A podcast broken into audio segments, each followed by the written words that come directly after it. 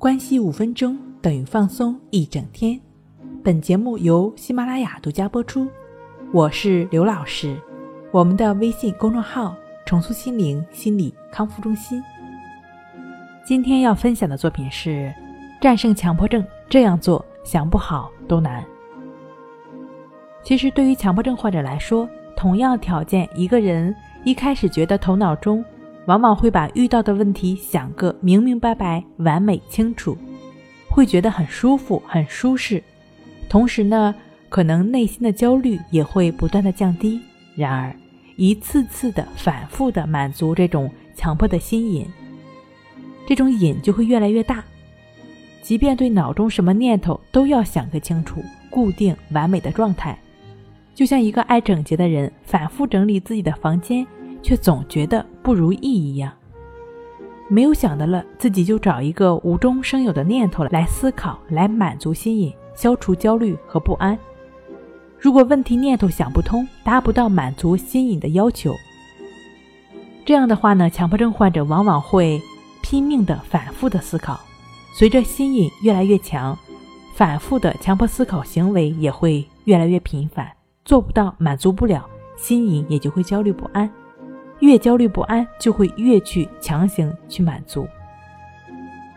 在某种程度上来讲，这种心瘾对一个心理敏感、脆弱的人来说呢，就像吸毒的毒瘾一样，毒中的越深，就越难以自拔，直到激化到自己完全不能像个正常人，不能过正常人的生活，才去问医。其实这就是一种执着的一种强烈的追求，并陷入到自我的沉迷中。强迫症患者强烈的执着就是心瘾，执着心瘾，心瘾执着，害苦了多少人？强迫症就是通过行为得到满足和摆脱焦虑和不安，从而形成成瘾的心瘾，进而呢陷入强烈的心瘾，反复的强行执行强迫行为。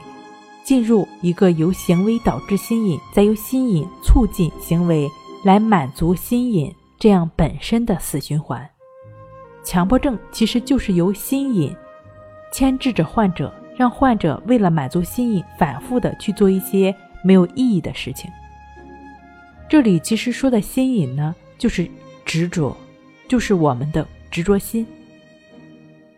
那如何打破心瘾？如何？去除执着心呢？就像拔萝卜一样，如何把强迫症患者把我们从这个坑中拔出来？就是需要不断的保持觉知，不断的回到当下。这个过程，也就是我们不再去跟那些心瘾去纠缠的过程，不断的破除那些强迫的构架，那些强迫的症状的过程。